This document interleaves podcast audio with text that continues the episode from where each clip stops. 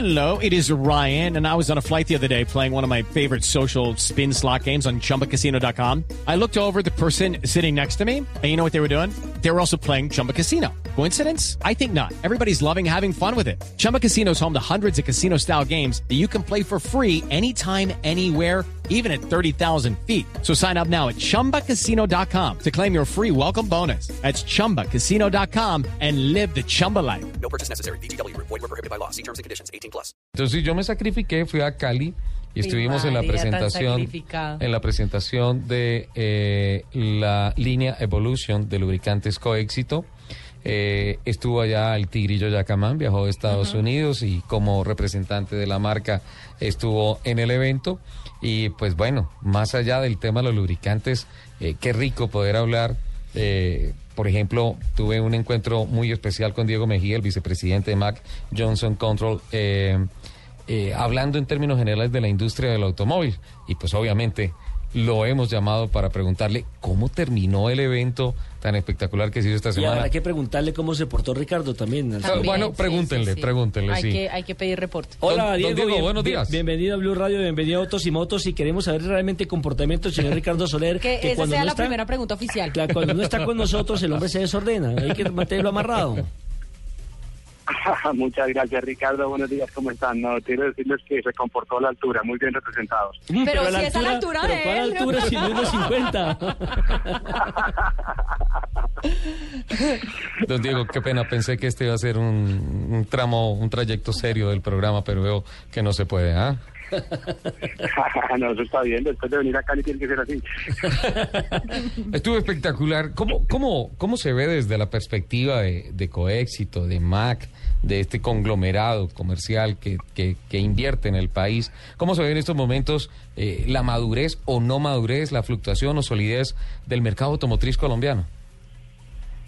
Bueno, Ricardo, yo creo que estamos en un proceso de transición. Hay una lucha muy fuerte por consolidar una industria local que, que quiere seguir invirtiendo y quiere seguir creciendo. Hay unas opciones importantes para nuevos inversionistas. Hay plantas nuevas de, de motocicletas y hay algunas intenciones de otras plantas automotrices que quieren instalarse en Colombia. Sí. Obviamente, pues este año tuvimos noticias de algunas que también se van.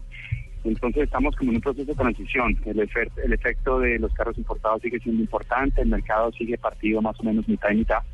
Y la apuesta del sector privado es que tenemos que hacer crecer. Es una industria muy importante, es una industria que jala a todos los eh, posibles factores, actores del, sistema. La industria automotriz consume absolutamente de todo, desde papel, desde, desde químicos, eh, láminas, aceros, eh, textiles, cauchos, plásticos. Entonces, pues es una industria que es bien importante que participe en las economías de los países porque permite que todos los sectores crezcan. Entonces es una apuesta importante. No es fácil, la competitividad está basada en costos bajos y para eso necesitamos mano de obra muy calificada, muy productiva y plantas de alta producción y alta tecnología.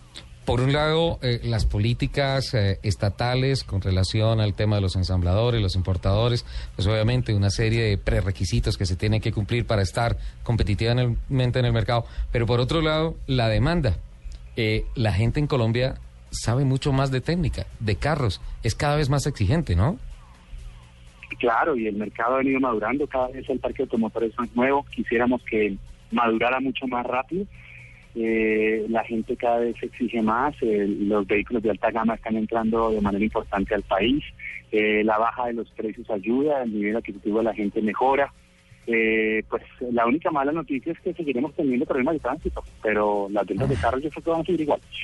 Y con ese problema, la verdad, como que empieza a fatigarse el sector porque eh, todos los aportes vienen desde, desde la banca privada, o sea, estatalmente como que pareciera que para poder llegar a ser eh, un dirigente importante de alguna ciudad o de algo determinante en el país, eh, como que esa persona tuviese que ser enemigo de la movilidad, de los carros, de todo, ¿ah? Yo creo que es que la, ha- hay que tener un crecimiento equilibrado. Eh, y tenemos un problema es que en Colombia arreglamos problemas, no pensamos en el futuro. Construir proyectos a largo plazo en- con gobiernos de cuatro años es muy complejo porque el gobernante quiere producir sus, sus, sus eh, victorias en cuatro años. Entonces diseñar un proyecto, construirlo e inaugurarlo. Normalmente eso no es posible en proyectos de infraestructura. Eh, si te das cuenta, por ejemplo, la vía doble calzada Buenaventura ya lleva dos gobiernos, entonces es muy muy difícil un apoyo político para que entiendan que hay que hacer infraestructura a largo plazo, que los puertos son importantes, que las autopistas son importantes, que hay que la movilidad es básica para que el ser humano pueda tener comodidad y pueda tener seguridad. Y esos son proyectos de largo plazo. Usted habló hasta un punto, Cali Buenaventura, pero Cali Bogotá, por el tema de la línea, cada vez más complicado. Cada vez más complicado. Eh, no se ve cuándo termine y lo triste es que de pronto cuando termine no sabemos si es la solución. O sea, recuerda lo que nos ha tocado vivir a todos con el aeropuerto de Bogotá, que resolvimos ampliarlo cuando ya estaba copado y lo van a terminar de construir y va a seguir copado. O sea que ahí es cuando un poquito falta el plan de estratégico a más largo plazo, porque construir sobre la marcha y construir cuando estás con todo encima es mucho más costoso. Si se construye anticipadamente y se generan los espacios anticipadamente, se conseguirán, se consiguen recursos más económicos y la construcción puede ser más económica. Pero le invito a que nos pongamos un poquito más positivos, así con ese positivismo que, que, que tuvimos el jueves en la noche en Four Points, en donde se hizo la presentación de los lubricantes con tecnología Nanomax. Una apuesta muy interesante de coéxito para el mercado, ¿no? Sí, Ricardo, yo creo que es algo muy novedoso, algo que no está en el mercado, es un, es un lubricante muy especial, es hecho precisamente para las condiciones extremas. Nuestro país tiene carreteras de todo tipo, tiene condiciones atmosféricas de todo tipo, temperaturas de todo tipo y vehículos de todos los años.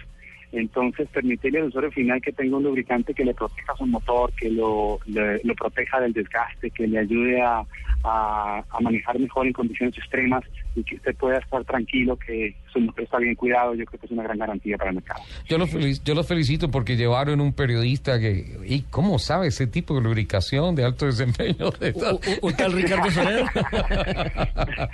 hubo, hubo- un tal Ricardo que nos dio una clase magistral de lo que cómo funciona un motor de alto desempeño. un, un periodista muy viscoso. el, el factor de riesgo del evento fue altísimo. Me lo soltaron a mí de entrada.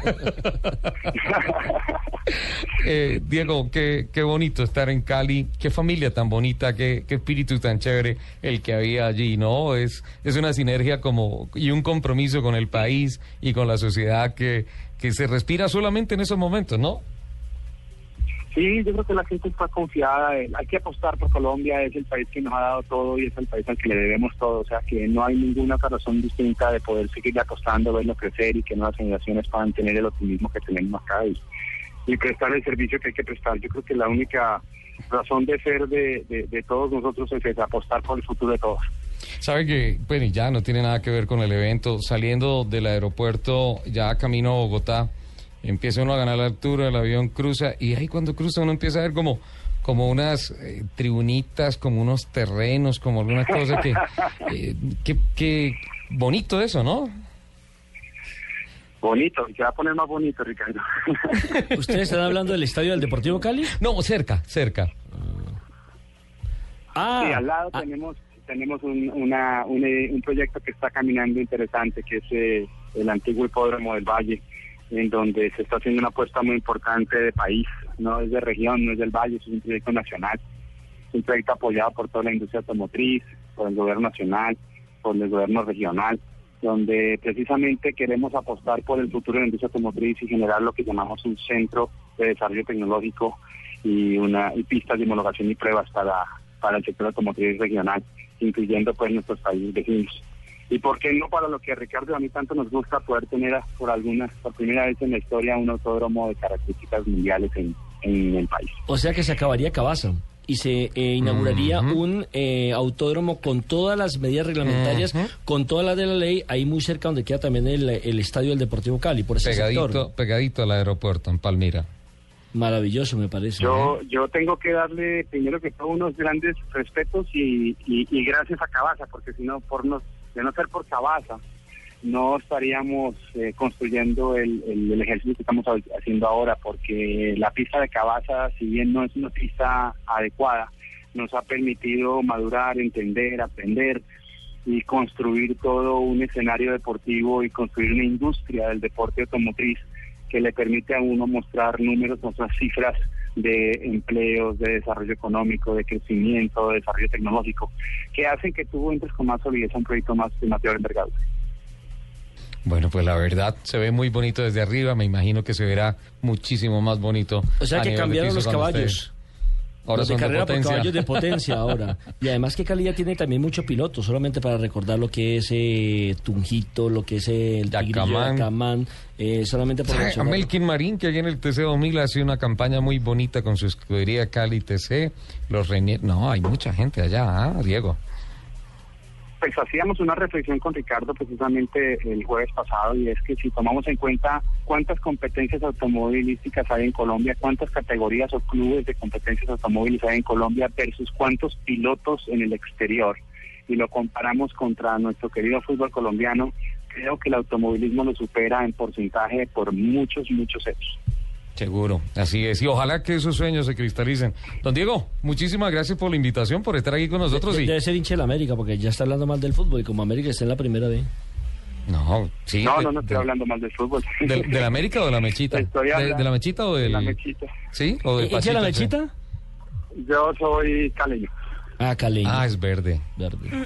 Que esta semana dejaron ir de las manos la posibilidad de clasificar a la siguiente sí. Copa en la Sudamericana. Sí, no, no hablemos de Bueno. fútbol.